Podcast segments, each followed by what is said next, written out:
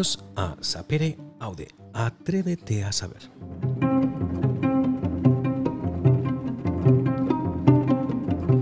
Un programa de Michael Talium para todas aquellas personas curiosas, con ganas de aprender cosas nuevas y algunas otras cosas que no son tan nuevas.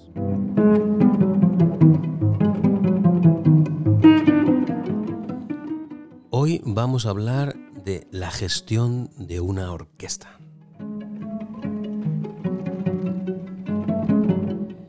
Para ello contamos con la presencia de Sabela García Fonte. Muy buenos días, Sabela. Hola, buenos días, Michael. La pregunta obligada que siempre hago a todos los invitados. ¿Quién es Sabela? Eso es una pregunta ontológica casi. Pues Sabela es eh, una chica eh, que se crió en el rural gallego, que estudió violín, eh, en una familia muy musical y que ahora mismo es directora técnica de la Real Filarmonía de Galicia y vive en Santiago de Compostela felizmente. Porque tengo que decir que estamos en, efectivamente en Santiago de Compostela, en el despacho que tienes en el auditorio de Galicia. Y estamos en un entorno, hemos dejado la puerta, la, perdón, hemos dejado la ventana abierta para que se escuche el canto de los pájaros y seguramente que algún coche que pase, pero eso le da mucha más naturalidad a, nuestra conversación. Ya has dicho que te criaste en la Galicia rural. ¿Qué es lo que te llevó, yo sé que eres violinista, qué es lo que te llevó, al, te llevó al violín y no, por ejemplo, al violonchelo o al piano, al órgano, a la gaita? estando en Galicia? Pues, eh, bueno, yo creo que la vida también se define un poco en, eh, cosas que tú no eliges eh, y que te van llevando hacia caminos explorados y otros inexplorados. Yo, como dije, me creé una familia musical. De hecho, mi padre era gaitero profesional. yo tocaba la pandereta y cuando llegó la... Estudiamos, todos mis hermanos estudiamos música porque es verdad que la música era parte consustancial de nuestra familia. Y bueno, yo quería ser arpista. Lo que pasa que en un pueblo pequeño de la Galicia eh, costera, pues no había posibilidad de, estudiar arpa. Quería ser pianista, pero mi padre me dijo, mira, es que no tenemos mucho dinero para comprar un, piano. Y quería ser flautista, pero mi hermano mellizo ya había, tenía clarísimo que quería estudiar flauta, entonces yo me quedé con el violín. O sea, que tienes un hermano mellizo. Sí. ¿Y los dos músicos?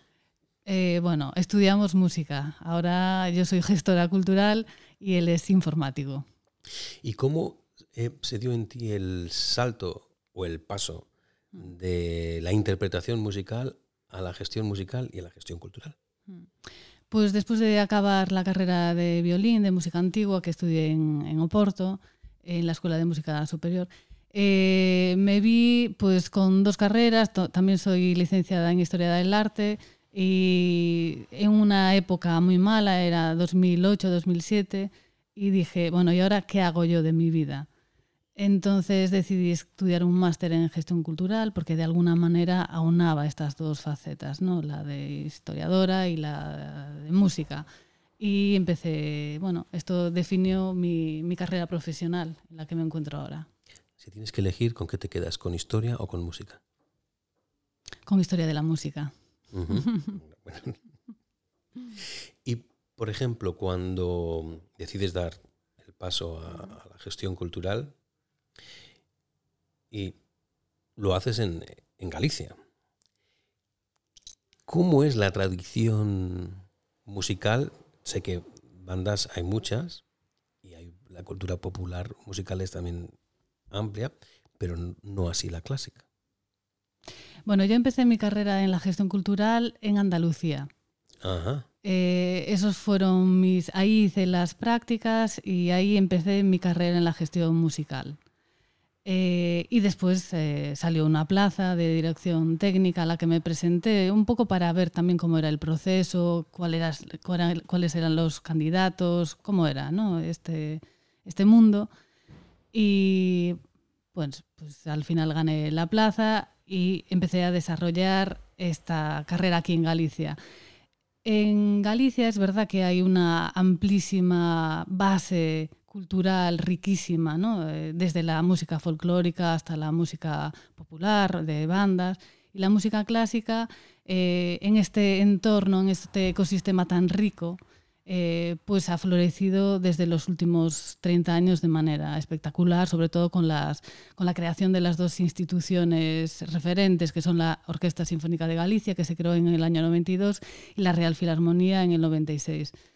Eh, he hablado tanto que ya me he olvidado de la pregunta. No, estábamos comentando del, paso que das a, la gestión. que empezaste en Andalucía y que llegaste aquí. Y la pregunta era al respecto de la tradición de la música clásica mm. en Galicia, que, que teníamos mm. muchas bandas, mucha cultura popular, del folclore musical.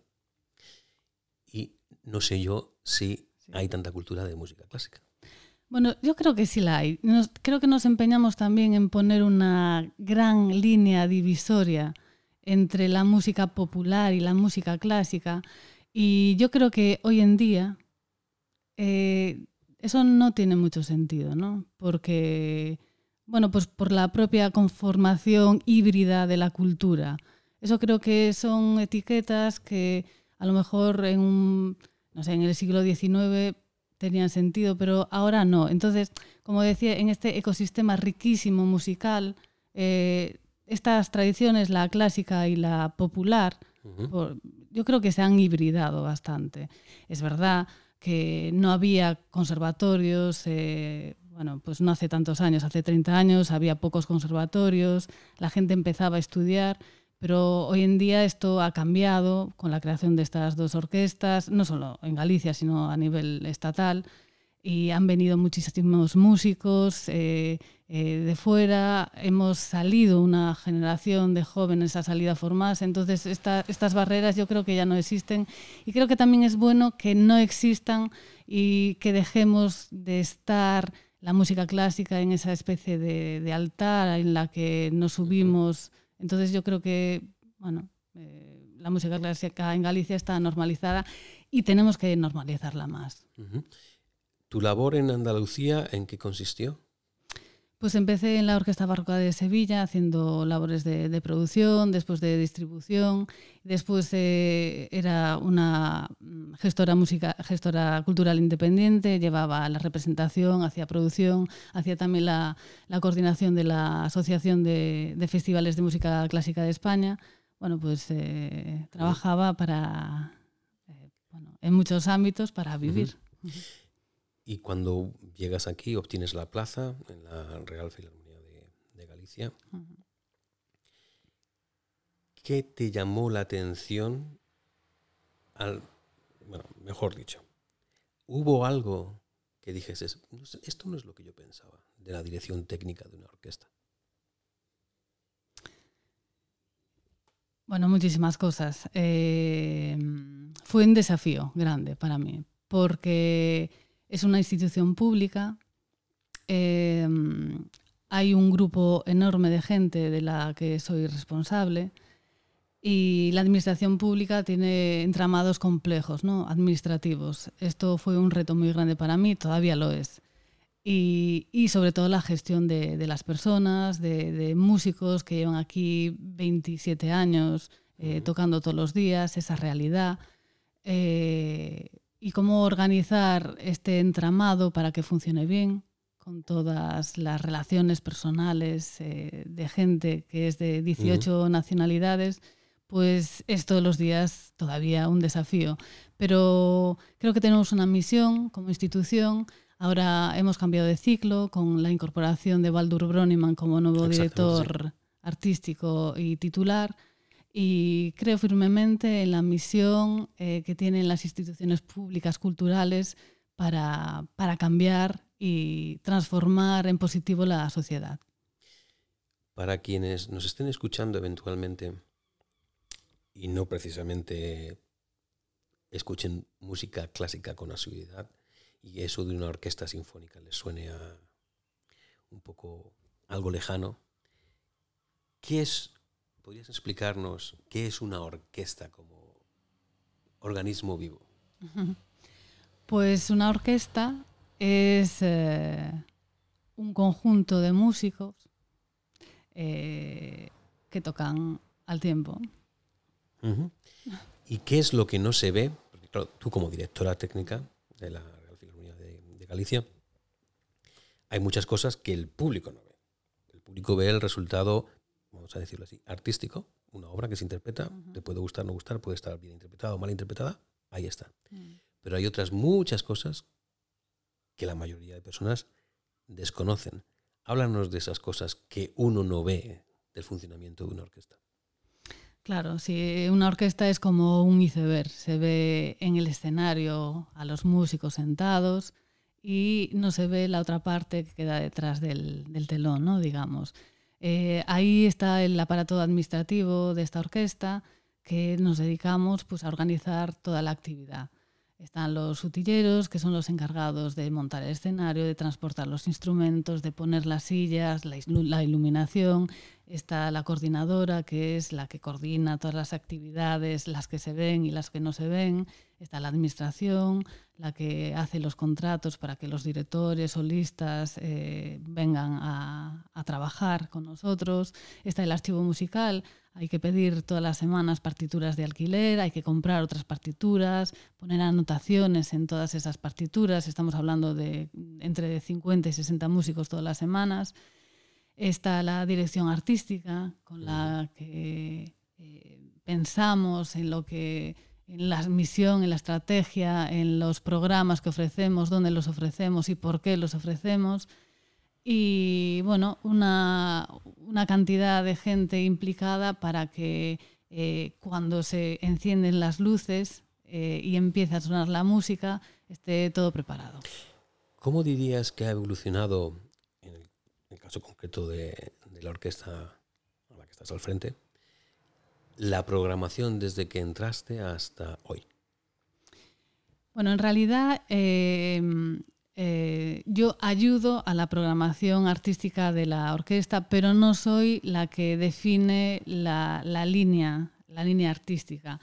Eh, sí que tengo que decir cosas, claro, porque en, realidad esto es, un equipo. Entonces cada uno tiene su responsabilidad y hablamos de todo.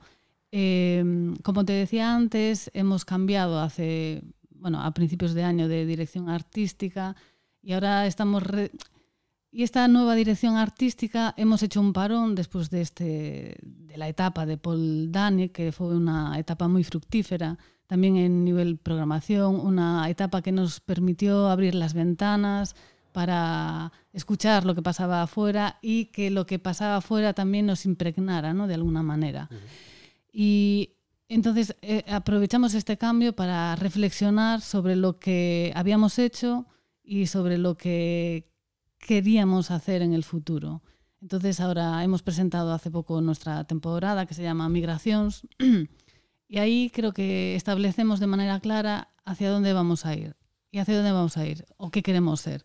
Queremos ser una institución abierta, implicada socialmente y que ofrezca al público, al público habitual y también al no habitual, eh, nuevos retos artísticos. Porque creo que también eh, el arte Em, debe de retar al, público, a los que nos vienen a escuchar, a cosas nuevas y cosas inesperadas.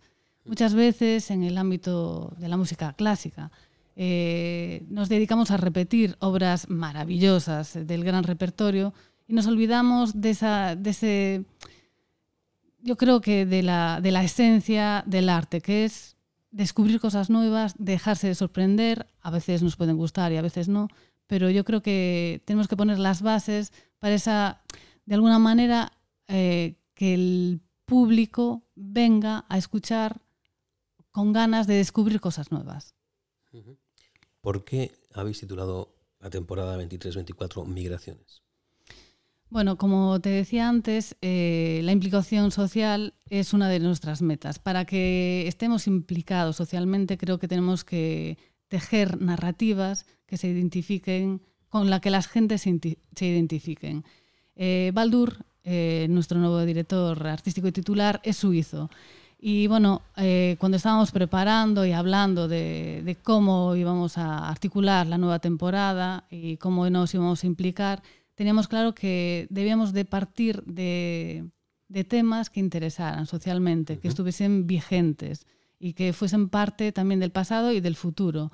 Y de alguna manera que nos dicen para reflexionar ¿no? sobre, sobre muchas eh, cuestiones sociales.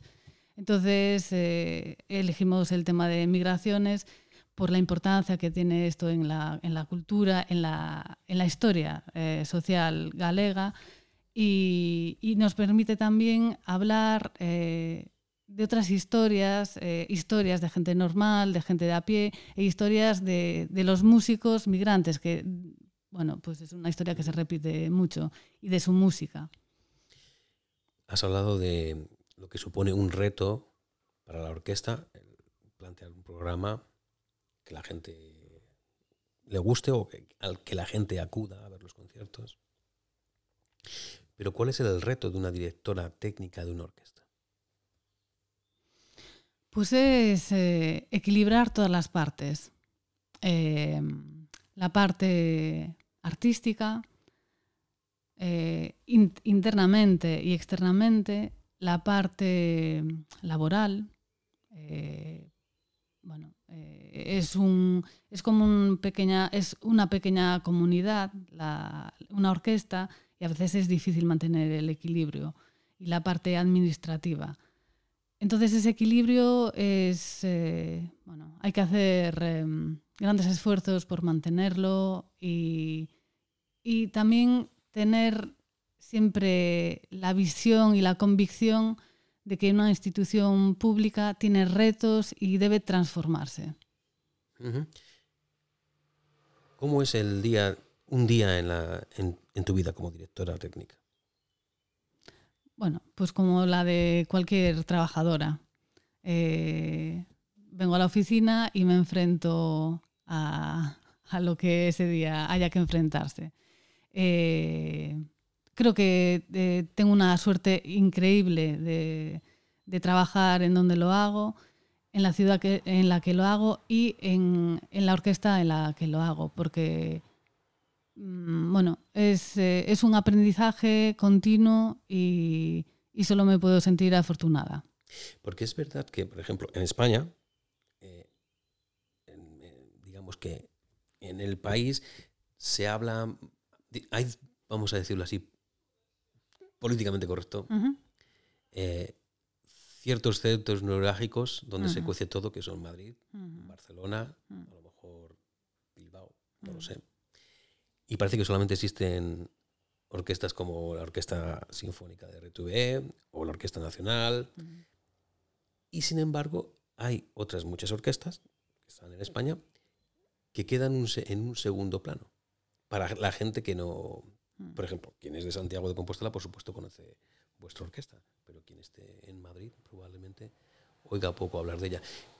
Ese es un reto para vosotros el que las orquestas, o en, en, en vuestro caso, vuestra orquesta, se, sea más conocida fuera de Galicia. Eh, mm, bueno, es una buena pregunta. Y la voy a responder conforme voy pensando. Eh, yo creo que nuestra misión, mm, una de nuestras misiones esenciales es eh, dar servicio a la comunidad a la que pertenecemos. Uh -huh. Entonces, nuestro, nuestros objetivos primarios se, se asocian a, a, nuestra, a, nuestro territorio.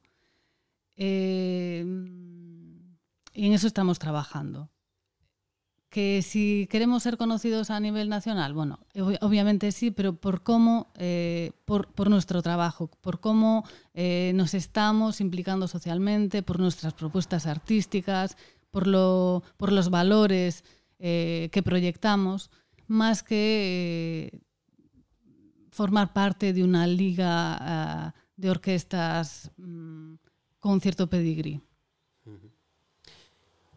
Hay cabida, entonces, por lo que acabas de decir, para la creación de artistas gallegos, compositores gallegos? Sí, sí, claro que la hay, pero no solo de artistas gallegos, sino, y, esta es una línea estratégica, estratégica clara que definimos muy bien esta temporada, es el apoyo a las nuevas generaciones de músicos, de músicas, de compositoras y de compositores. ¿Y eso cómo se hace? Pues eso se hace eh, trabajando, pensando mucho y hablando también con las nuevas generaciones, que es algo que, a veces nos olvidamos, ¿no? es eh, pensar desde nuestro sitio, pero ir poco a la calle a, a, ver cuáles son los problemas y hablar realmente con esa gente que, bueno, pues que ha acabado una carrera, que no sabe muy bien lo que hacer, cuáles son las necesidades. Y se hace dando, dando sin complejos eh, espacio en nuestra programación. Por eso apostamos por las nuevas, los nuevos y las nuevas compositoras en nuestra programación. Por eso vamos a crear una, una vacante, una plaza de, para un nuevo director o directora asistente. Y por eso incorporamos solistas noveles a nuestra programación. Y compositores, claro. Dentro, en el panorama artístico, vamos a hablar de composición, aprovechando que habéis presentado hace poco la, la nueva temporada, ¿qué compositores destacarías? gallegos. Gallegos que están en nuestra programación. Sí. Bueno, está Hugo Gómez Chao, que le hemos encargado una obra. Está también Jacobo Gaspar, al que hemos encargado otras obras. Y en los últimos años siempre hemos hecho una serie de encargos a compositores galegos. Eh, o sea que podría citar muchos más, ¿no? Pero uh -huh. en esta temporada están así definidos. También le hemos hecho un, un encargo, que es un coencargo con la con la Orquesta Sinfónica de Euskadi, a Itziar Viloria, que es una jovencísima compositora vasca. Es difícil eh, elegir qué compositores y qué obras programar. Me refiero a compositores eh, actuales, no ya los consagrados. Eh, yo no creo que sea difícil. No, y de hecho Baldur tiene un conocimiento profundo ¿no? de lo que se está creando eh, en el mundo ahora mismo. Uh -huh. eh, lo que creo que es difícil es construir un discurso mmm, interesante y con una cierta narrativa a través de toda una temporada y bueno, hacer programas, construir programas en los que en los que estén presente la creación contemporánea pero yo creo que es una apuesta fundamental porque como institución cultural no podemos dar las espaldas a lo que se está cociendo hoy y que va a ser el patrimonio musical del mañana. Bien, ya tenéis una programación, una orquesta tiene su programación, uh -huh. hace los, eh, los libretos, eh, los programas. Eh, luego eso tiene que plasmarse en que la gente acuda al auditorio. Y esa es una parte que no es fácil. No es, para, ninguna orquesta es fácil eh, llenar un auditorio, porque los auditorios suelen tener muchos asientos. Y a veces, pues, eh, esa labor que se ha hecho previa y el esfuerzo de organizar eh, los conciertos, llega la parte de, a ver, ¿quién viene? ¿Eso cómo lo solucionáis vosotros o intentáis solucionarlo? No, bueno, eso es eh, difícil, difícil de prever. Es evidente que conocemos nuestra comunidad, aunque no lo suficiente. Eh, eh, siempre tenemos que aprender. Y, y, también esta programación es una apuesta que, bueno, es, es, un cambio, es un giro. Creo que a veces un giro dramático, dramático, estoy, estoy, sí. me estoy refiriendo a, ¿sabes?, al, al lenguaje cinematográfico. Uh -huh. Es necesario para una institución y en, en, este giro estamos. Eh, si quieres, hablamos dentro de un año sí, sí, sí. Y, y, vemos que, vemos. y vemos qué ha pasado. ¿Tú qué crees que va a pasar? Pues yo creo que iniciamos una etapa. Toda nuestra comunidad ha entendido que estamos más abiertos que nunca y proponemos cosas más nuevas que nunca. Y yo creo que, mm, que, que va a responder muy bien. Sobre todo también porque estamos convencidos en abrir, en romper esas distancias que a veces hay entre, entre los artistas, entre el equipo de gestión y el público. Y hemos generado un, espacios de convivencia que creo que van a ser súper fructíferos en, en, los próximos años. Uh -huh. ¿Hay mucha afición en Santiago de Compostela por la música clásica? Sí, tenemos una tenemos abonados que son fieles eh, y yo creo que nuestra misión es seguir fomentando para que este jardín de amor a la música, no solo a la música clásica, siga floreciendo y que el público eh, sea cada vez más heterogéneo y más amplio. Hablando de público heterogéneo, una de las eh, principales, iba a decir lacra, quizá no sea la palabra adecuada, uno de los principales retos de las orquestas nacionales es el público, los abonados, que suelen ser personas muy mayores, nada en contra de las personas mayores, pero claro, cuando esas personas vayan falleciendo, el público desaparece. ¿Cómo enganchar a la gente joven? Bueno, eso es uno de los grandes retos del sector musical. Em, ¿Cómo engancharla? Pues apostando, hablando con ellos y realmente haciendo una línea que se diferencie de lo que se está haciendo hasta ahora. Por ejemplo, este año hemos hecho un abono pequeño de cinco conciertos que se llama Enfoco, precisamente para estas personas, no solo jóvenes, sino a aquellas personas que pues no se han acercado todavía a, la, a nuestra orquesta. Y en este abono se ofrecen conciertos de menor duración, 60 minutos, con comentarios, y también conciertos eh, en los que bueno, es son propuestas difíciles de encontrar en otras salas. Por ejemplo, vamos a hacer un concierto en la Ciudad de la Cultura, que es una obra, una composición eh, hecha a partir de cuadros de una exposición, pero que tiene un DJ con músicas, con un formato diferente. Incluso va a haber una barra para que la gente pueda tomar, eh, bueno, beber algo mientras lo escucha un, formato mucho más relajado.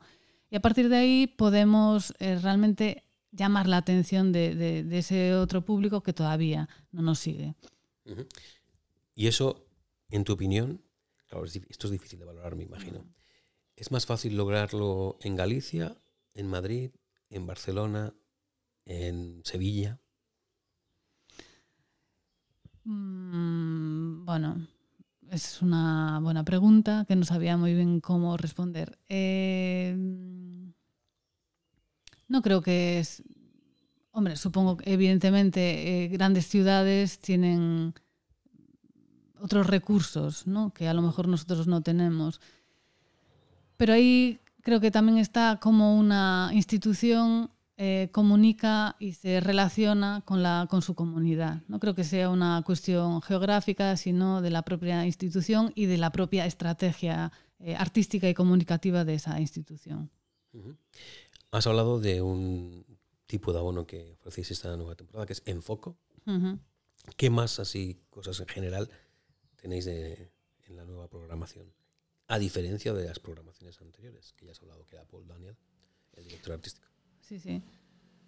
Eh, bueno, pues como acabo de decir en, las últimas cuestiones, se reflejan bastante bien nuestras, nuestras bases estratégicas. Y una es incluir la creación contemporánea sin complejos eh, en, la, en, cada programa de la temporada. Evidentemente, esta es una, una institución pública y tiene que ser también una programación diversa. Eh, no queremos ser un gueto de nada, pero queremos, queremos y creemos en ofrecer la diversidad de la creación contemporánea del mundo en que vivimos, en realidad, a, todo nuestro público. No nos podemos centrar en un eh, repertorio centroeuropeo del siglo XIX o XX con una cierta estética, sino tenemos que abrir, abrirnos y también es una mirada al mundo que nos rodea.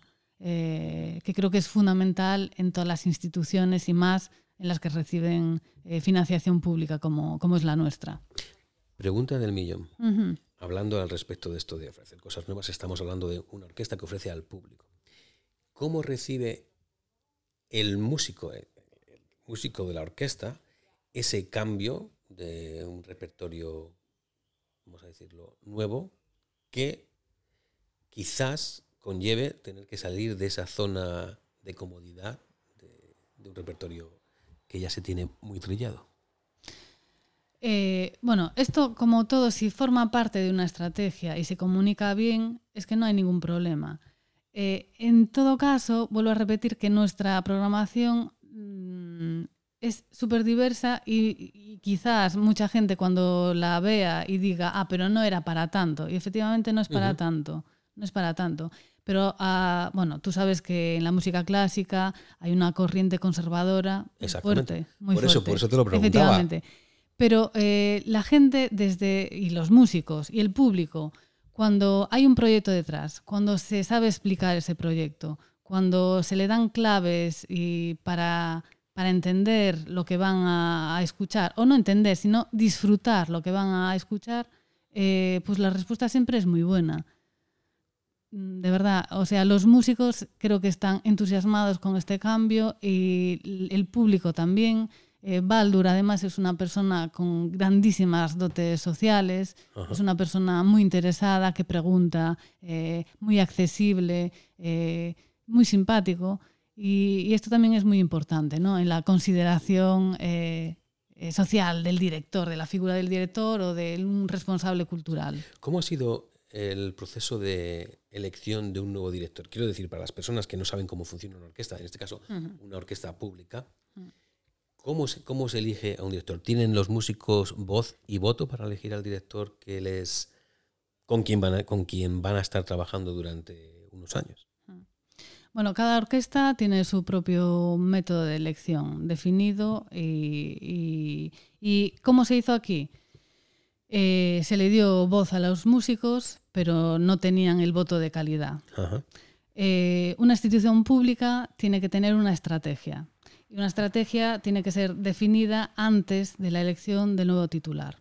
Y en eso estábamos trabajando. Uh -huh. eh, se le pidió unos nombres a los músicos y desde el equipo de, de, dirección teníamos otros nombres y finalmente eh, se decidió por uno de los nombres que era, bueno, que por Baldur Broniman, porque encajaban, sus valores encajaban con nuestro proyecto. Uh -huh. Y esto creo que es eh, fundamental, ¿no?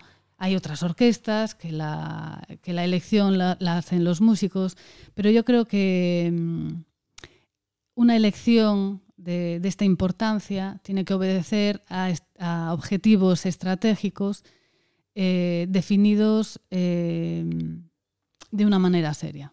Uh -huh. Para quienes no estén metidos dentro del de mundo de la, de la clásica y menos aún en el de una orquesta sinfónica, cómo es la relación entre un director técnico de una orquesta, o un gestor de una orquesta, un uh -huh. gerente, y el director artístico. ¿Se pelean? ¿No se pelean? ¿Colaboran? ¿No colaboran? Bueno, eh, supongo que a veces se pelean, pero sobre todo tienen que colaborar, porque son como, eh, bueno, eh, las dos personas que guían al demás equipo, al resto del equipo. En este caso, yo creo que bueno, estamos eh, desarrollando esta nueva etapa y tienen que ser, tenemos, es evidente, que ser cómplices y trabajar mano a mano, porque si no, no, no tendría mucho sentido. Si tuvieses que decir, por ejemplo, ¿cuál es tu mayor preocupación como directora técnica en relación a la mayor preocupación del director artístico, que en este caso es Baldur Broniman? Mm. ¿Qué dirías tú? Por ejemplo, un, para, eh, mm. pongamos un caso práctico, un concierto, X, el que sea. Mm. ¿Qué es lo que a ti te preocupa? ¿Qué no le preocupa al director artístico? ¿Y qué le preocupa al director artístico que a ti no te preocupa? Bueno, yo creo que nos preocupan casi las mismas cosas, uh -huh. porque afortunadamente Baldur es una persona con una visión 360 grados. Eh, y de otra manera sería difícil trabajar con él quizás a él le preocupe más... Mmm, no, es que no, no lo voy a decir. Ajá. Yo creo que de verdad nos preocupan, creo que somos, a lo mejor nos fijamos, él a lo mejor se fija más en la parte más eh, musical, pero también en la parte del público. Y yo me, me preocupo más eh, pues por la parte técnica, ¿no? Si la luz, si un foco no se va a caer o si hay, mm, no sé, no sé si las partituras van a llegar a tiempo, pero todo forma parte eh, de, nuestro trabajo y, él sabe que es importante. Es que es, es, como un puzzle. Entonces, si hay, si hay una pieza que no encaja, estamos cojos. Estoy de acuerdo contigo con eso que dices. Y además, em, recuerdo que estamos hablando para personas que a lo mejor no, no, no entienden de, no entienden precisamente lo que es una orquesta. Pero simplemente el hecho ya que acabas de mencionar de las partituras, mm. tener partituras disponibles para cada uno de los músicos con las distintas partichelas, no es tarea fácil, porque uno va a un concierto y dice, ah, tienen papeles ahí, todo el mundo... No, no, señores, eso requiere... Planificación. una planificación... Sí, sí, sí. Concienzuda, además. Sí, sí, sí. Y a veces hay problemas, ¿no? Se quedan en la aduana, no hay permisos o están...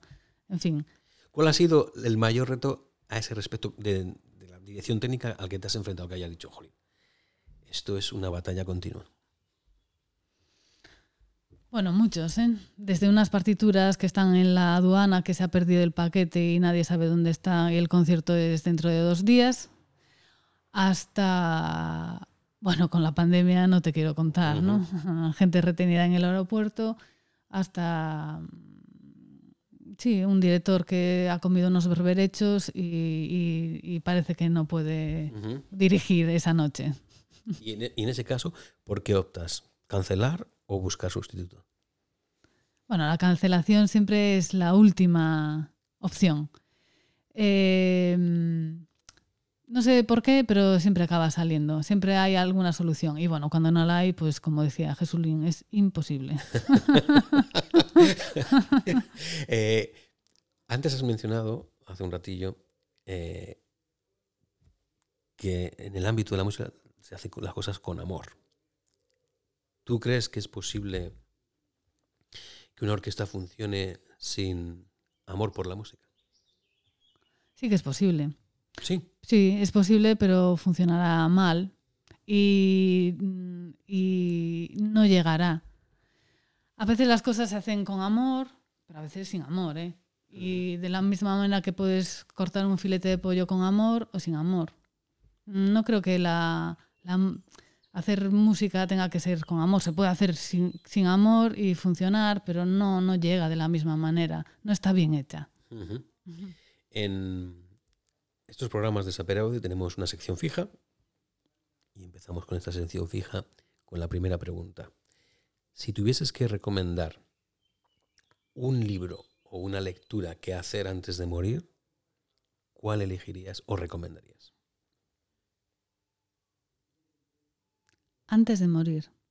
Sí, ah. alguien no se pueda morir sin haber leído esto. X. Ah, estas, este tipo de preguntas siempre me parecen muy difíciles, ¿no? Es como cuando te preguntan, ¿cuál es tu obra favorita? O ¿cuál es tu cuadro favorito? ¿Cuál es tu comida favorita? Es que no lo sé. No te podría decir porque hay tantos sabores tantos compositores, tantas estéticas, tantos escritores maravillosos que mm, no te lo podría decir. Depende eh, en el momento en el que estés. ¿En este momento en el que estás tú? En este momento en el que estoy yo. Mm, pues fíjate, para preparar migraciones eh, he tenido que, bueno, que leer muchas cosas, revisar muchas cosas y he vuelto a leer a Rosalía de Castro, sus poemas y me parecen maravillosos. Yo creo que sí, es una de las grandes lecturas eh, que, a las que vuelvo eh, siempre. ¿Qué destacarías de Rosalía de Castro? Pues que una mujer en el siglo XIX eh, marcase de alguna manera la manera, marcase estéticamente una poesía intimista, una poesía tan sensible y con tanto amor hacia la naturaleza. Siguiente pregunta. Si tuvieses que elegir una obra musical que recomendar. Me lo temía. no, cual, no lo cual sea tu favorita, sino es una recomendación, no que digas, esta es mi favorita. Que alguien debería escuchar alguna vez en la vida. Mm.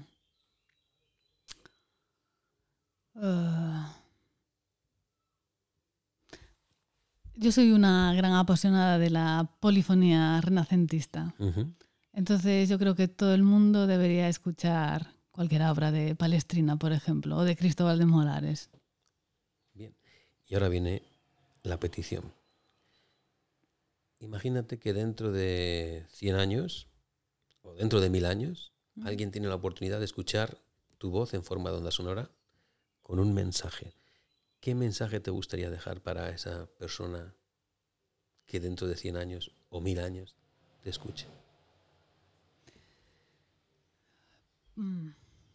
Qué preguntas tan difíciles, Michael. Me gustaría decirle que el arte es uno de los tesoros eh, de la humanidad, que nos sirve para ser libres, para pensar en el futuro, que nos sirve para despojarnos de nuestros fantasmas, que nos sirve para expresarnos y para imaginarnos otras dimensiones. Y la música forma parte quizás consustancial y maravillosa, ¿no? Eh, la música es, es magia y cuidemos el arte, cuidemos la cultura y la, la libertad de expresión. Fíjate que soy yo por ahí de fondo un pajarillo. Un pajarito. Libre. También. Pues Isabela, muchísimas gracias por haber querido participar en la serie de Sapere Aude. Y dentro de un año vendremos a ver cuáles son los resultados de, este, de este giro de migraciones. Muy bien. Muchas gracias. Os esperamos. Chao.